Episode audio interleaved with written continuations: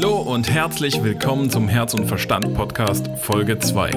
Heute stellen wir uns die Frage, was ist eigentlich diese ominöse Kleinunternehmerregelung und wie funktioniert das mit der Umsatzsteuer überhaupt? Wenn du da Bock drauf hast, bleib dran und hör mit rein und jetzt geht's los.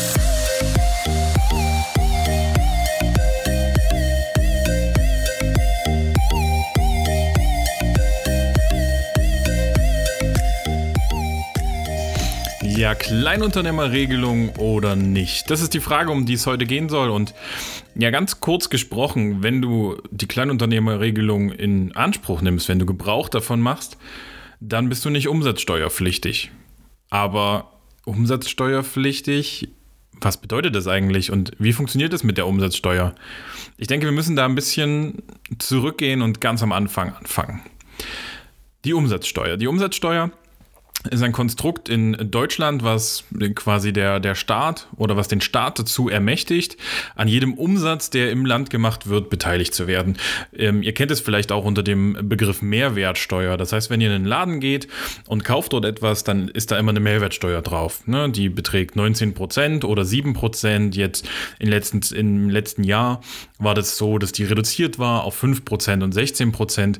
Und das sorgt immer dafür, dass... Ähm, ja, umgangssprachlich das Produkt ein Stückchen mehr wert ist, deswegen Mehrwertsteuer, ist aber eigentlich ein Instrumentarium, das gibt es in fast allen Ländern oder eigentlich in allen Ländern, wenn ich gerade überlege, ähm, um den Staat daran zu beteiligen. Wenn wir etwas kaufen, wenn wir etwas in Anspruch nehmen, dass der Staat davon auch was hat, ähm, um quasi uns einfach das Leben zu ermöglichen, was wir so haben. Also die Straßen, die wir haben, auf denen wir fahren können, ähm, Straßenbeleuchtung fällt mir gerade ein, wenn ich hier so aus dem Fenster schaue. Also die ganze Infrastruktur, Datenleitungen, all das, was der Staat quasi für uns bereitstellt, ähm, dafür möchte er an dem Umsatz beteiligt werden. Und daher auch der Name Umsatzsteuer, also eine Steuer auf den Umsatz. Und jetzt ist es aber so, dass diese Steuer an sich immer nur, in Anführungsstrichen, nur vom Endverbraucher gezahlt werden muss. Das heißt, du gehst in den Laden, Rewe, Aldi, was weiß ich, kaufst dir dort eine Packung Käse und dann zahlst du diese Umsatzsteuer. So, weil du der Endverbraucher bist. Du isst diesen Käse. So, der ist dann weg. Also bist du der Endverbraucher. Jetzt sind dazwischen aber ja auch bei manchen Dienstleistungen, bei manchen Produkten einige Instanzen, die ja gar kein Endverbraucher sind. Wenn wir jetzt zum Beispiel beim Käse bleiben, ähm, du kaufst den Käse zum Beispiel für dein Restaurant. Dann nimmst du den Käse, packst den auf einen richtig geilen Burger, verkaufst den im Restaurant und bist ja aber gar nicht der Endverbraucher. Du hast den Käse gar nicht gegessen. Also gibt es da Möglichkeiten, dass du diese Umsatzsteuer geltend machen kannst, die du für den Käse, in unserem Beispiel jetzt mal, gezahlt hast. So, und der Endverbraucher, der in deinem Restaurant sitzt und diesen leckeren Burger vertilgt, der zahlt bei dir dann wieder die Umsatzsteuer. Soweit, so gut.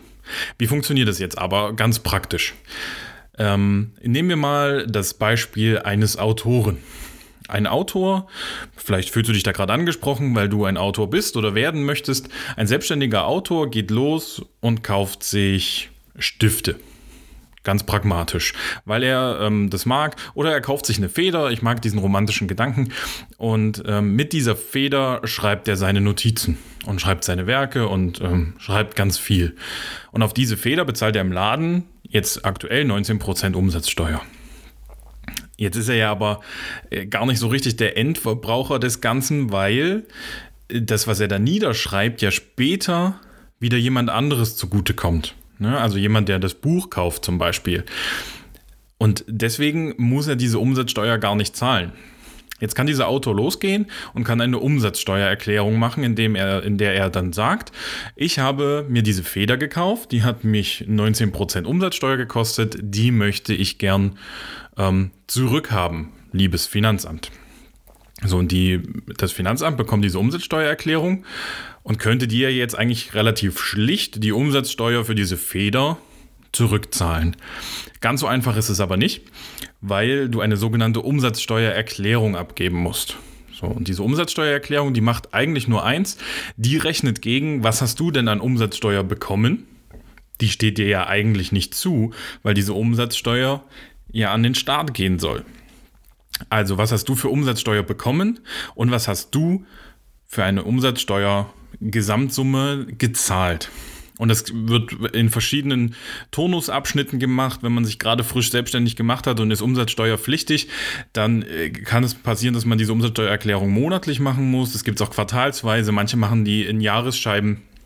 Das kommt ganz darauf an, wie dein Finanzamt dich einstuft. Also die werden dir schon den Hinweis geben, was dein richtiger Turnus ist.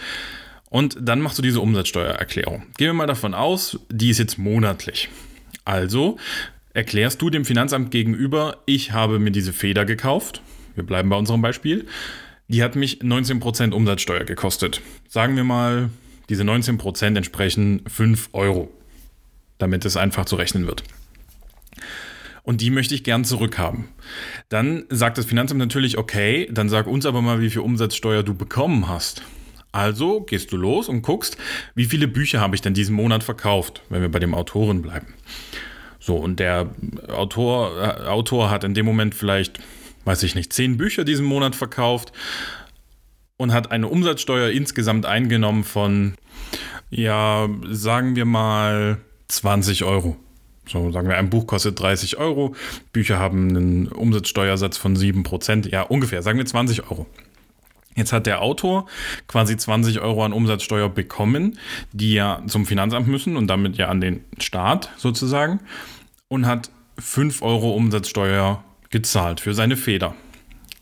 Das kann er jetzt in der Umsatzsteuererklärung geltend machen. Kann sagen, okay, 20 Euro habe ich bekommen, 5 Euro habe ich ausgegeben, also bekommt das Finanzamt von mir noch 15 Euro ganz pragmatisch gerechnet. Ich weiß, in der Realität ist es nicht ganz so einfach, weil ja mehr Umsätze laufen ähm, und mehr Dinge gekauft werden im Monat.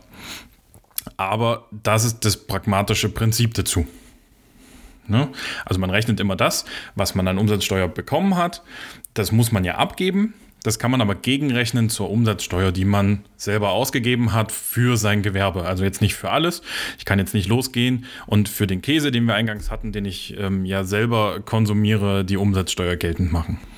Aber wenn diese Ausgaben für mein Gewerbe sind, für meine Selbstständigkeit, für meine freiberufliche Tätigkeit zum Beispiel, dann kann ich die geltend machen in meiner Umsatzsteuererklärung. Das ist eigentlich eine ganz gute Sache. Aber ich muss eben auch die Umsatzsteuererklärung jeden Monat, jedes Quartal, je nachdem, wie ich eingestuft bin, machen. Und das ist schon ein Aufwand. Das darf man jetzt nicht zur Seite schieben. Jetzt gibt es diese sogenannte Kleinunternehmerregelung.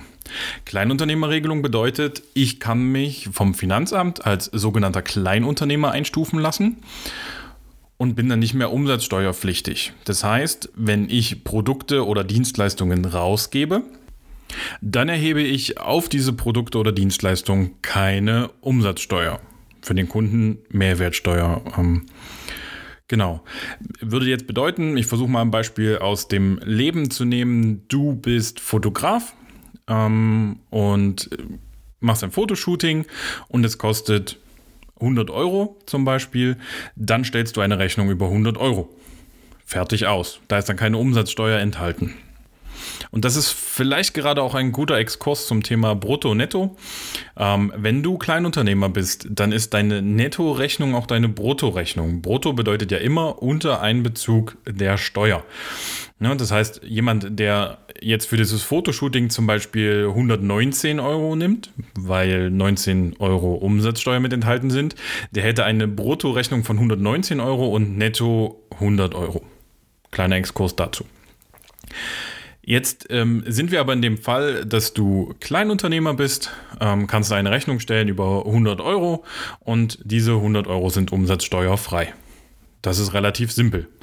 Das hat aber auch ein bisschen Einfluss auf die Dinge, die dann im Hintergrund passieren. Zum Beispiel, wenn du keine Umsatzsteuer ausweist, kann dein Kunde diese auch nicht ziehen. Ja, wenn du jetzt zum Beispiel bei unserem Fotografen-Thema äh, bist und du machst für ein Unternehmen dieses Fotoshooting, dann kann das Unternehmen die Umsatzsteuer nicht ziehen. Also zum Beispiel jetzt bei unserem Käsebeispiel, was wir vorhin hatten mit dem Restaurant. Ne, also das Unternehmen könnte ja theoretisch, wenn du eine Umsatzsteuer ausweist und das Unternehmen selbst stellt ein Produkt her, was dann wieder an den Endverbraucher geht, könnten die ja diese 19% Umsatzsteuer, die du in dem Fall geltend machen würdest, könnten die ja ziehen. Ne, heißt geltend machen, sich vom Finanzamt zurückholen. Können sie in dem Fall nicht, wenn du nicht ausweist. Jetzt ist natürlich die alles entscheidende Frage, sollte ich mich für die Kleinunternehmerregelung entscheiden, ja oder nein? Und das möchte ich auch gern mit dir beleuchten. Lass mich aber zwei Dinge am Anfang sagen. Wenn man sich einmal für die Kleinunternehmerregelung entschieden hat, kommt man da auch gut wieder raus.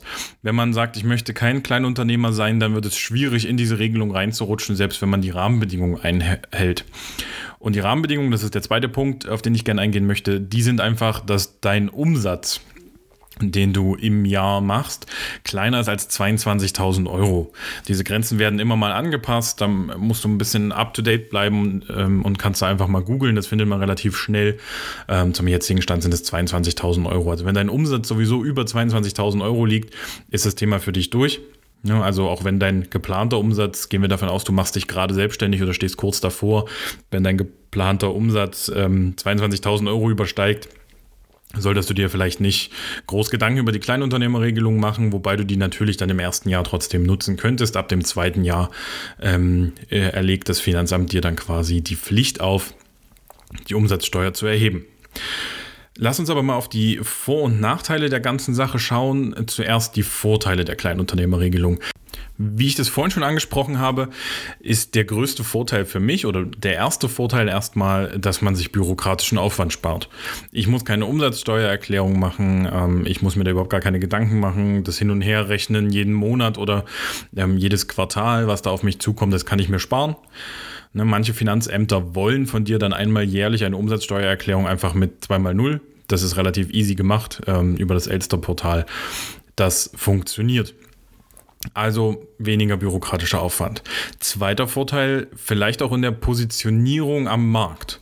Wenn man jetzt davon ausgeht, du bist in einem Markt unterwegs, wo du auch Mitbewerber hast, ähm, das heißt andere Unternehmen, die ähnliche Leistungen anbieten wie du, dann hast du natürlich den entscheidenden Vorteil, wenn du keine Umsatzsteuer erhebst, dass deine Rechnung einfach für den Endverbraucher geringer ausfällt.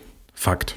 Also wenn beide Seiten die gleichen Preise verlangen, also du und dein Mitbewerber, dein Mitbewerber muss aber oder will Umsatzsteuer erheben, dann ist der teurer als du. Ne? Also wenn wir bei unserem Beispiel der 100-Euro-Rechnung sind, du würdest ähm, als Kleinunternehmer eine Rechnung über 100 Euro stellen, ein Nicht-Kleinunternehmer in dem Moment würde 119 Euro stellen.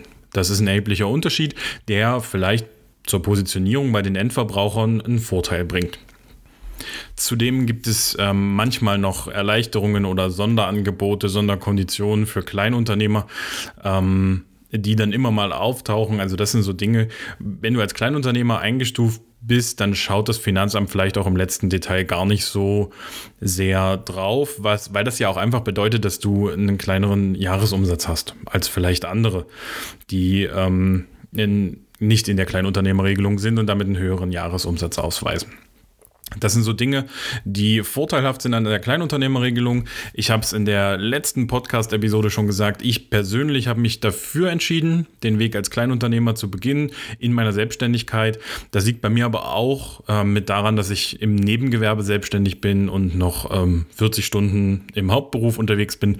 Ähm, deswegen mein Jahresumsatz kalkulatorisch auch erstmal am Anfang gar nicht so hoch ist und ich einfach diesen bürokratischen Aufwand reduzieren wollte. Deswegen Kleinunternehmerregelung für mich.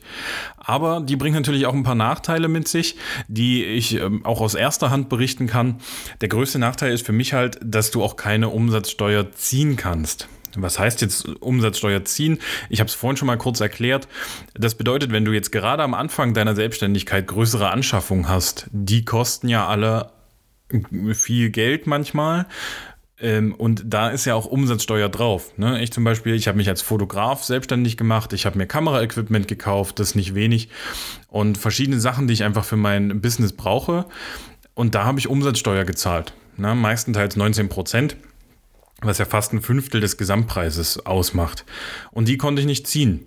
Wenn du dich selbstständig machst und planst am Anfang große Anschaffungen und sagst, ich bin kein Kleinunternehmer, ich nehme diese Regelung nicht in Anspruch, kannst du natürlich dir diese Umsatzsteuer auch wieder zurückholen. Ne? Also ich denke da zum Beispiel gerade daran, wenn man sich ein Firmenfahrzeug am Anfang holt, das macht ja richtig was aus. Oder auch wie bei mir beim Thema Kameraequipment, das sind richtig Beträge, die da stehen, die ich mir dann einfach vom Finanzamt zurückholen kann, weil ich am Anfang ja wahrscheinlich auch noch gar nicht so groß ähm, Rechnungen schreibe und Umsatzsteuer einnehme. Ne? Das heißt, wenn ich keine Umsatzsteuer oder wenig Umsatzsteuer einnehme und habe aber viele Ausgaben in diesem Bereich, dann bekomme ich das vom Finanzamt als Erstattung zurück. Das ist ein Riesenvorteil. Aber eben ein Nachteil für diese Kleinunternehmerregelung. Am Ende kann ich nicht sagen, dass es ähm, hier einen Königsweg gibt. Am Ende musst du das für dich entscheiden und sagen, hey, ähm, was ist für dich das Richtige? Welche Richtung schlägst du ein? Mein Tipp ist, wenn du sowieso planst, hauptberuflich selbstständig zu sein und diese Umsatzschwelle von 22.000 Euro reißt, also da reden wir tatsächlich von Umsatz, nicht von Gewinn, das heißt, alles, was du einnimmst, wenn das im Jahr 22.000 Euro übersteigt, dann setze dich gleich mit der, Thema, mit der Thematik Umsatzsteuer auseinander und geh nicht auf die Kleinunternehmerregelung. Wenn du aber sagst, hey, ich starte hier ein Nebengewerbe ähm, und möchte am Anfang den bürokratischen Aufwand sehr, sehr gering halten, dann ist die Kleinunternehmerregelung vielleicht genau das Richtige für dich. Das musst du für dich entscheiden. Und wenn du jetzt da sitzt und sagst, okay, das habe ich im Grundsatz verstanden, aber da eine Entscheidung zu treffen, das, das kriege ich nicht richtig hin. Oder ich habe da noch tausend Fragezeichen im Kopf, dann habe ich ein Angebot für dich. Lass uns da einfach in Kontakt treten.